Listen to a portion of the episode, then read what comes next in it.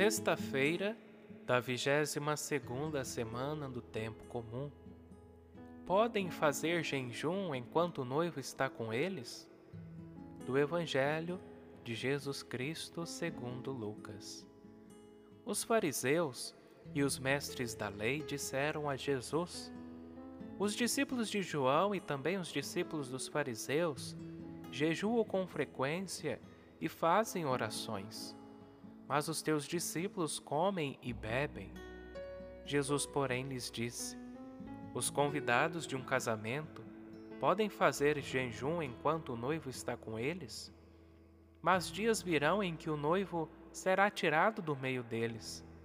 Então, naqueles dias, eles jejuarão. Jesus contou-lhes ainda uma parábola. Ninguém tira retalho de roupa nova para fazer remendo em roupa velha.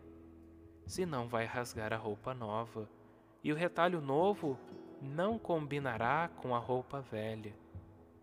Ninguém coloca vinho novo com odres velhos, porque, senão o vinho novo arrebenta os odres velhos e se derrama, e os odres se perdem. Vinho novo deve ser colocado em odres novos e ninguém, depois de beber vinho velho, deseja vinho novo, porque diz: o velho é melhor. Queridos irmãos e irmãs, salve Maria. O Evangelho deste dia, primeira sexta-feira do mês de setembro do ano de 2021, nos recorda uma controvérsia entre alguns fariseus e Jesus de Nazaré. Pouco antes, o evangelista Lucas falou da vocação de Mateus e do banquete que organizou na sua casa.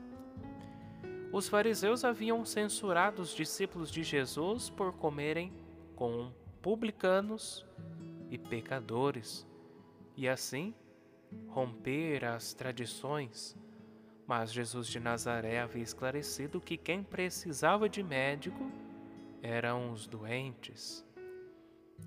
Esta atitude dos fariseus, meus queridos irmãos, aparentemente resultado do seu zelo pela lei, revela, por um lado, falta de conhecimento do sentido da lei, e como podemos ver nos evangelhos, falta de retidão e de intenção.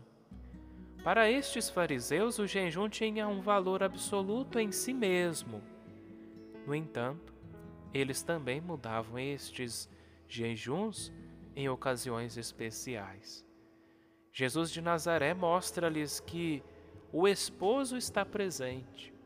Ele mesmo é o esposo. Ele é o Messias. Ele vai desposar a igreja.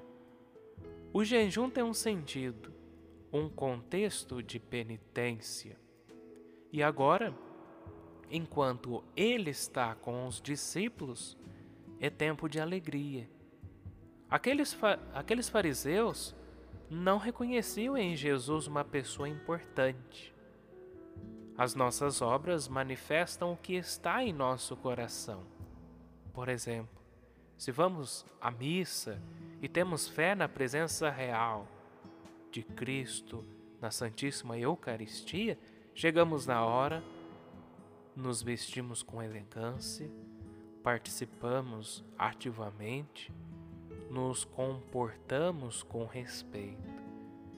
Dessa forma, as coisas grandes devem ser celebradas, também com banquetes que serão uma autêntica ação de graças a Deus que fez o alimento para nós e com os quais ele quis nos dizer que a vida humana é sempre um presente de alguém que nos ama e é generoso.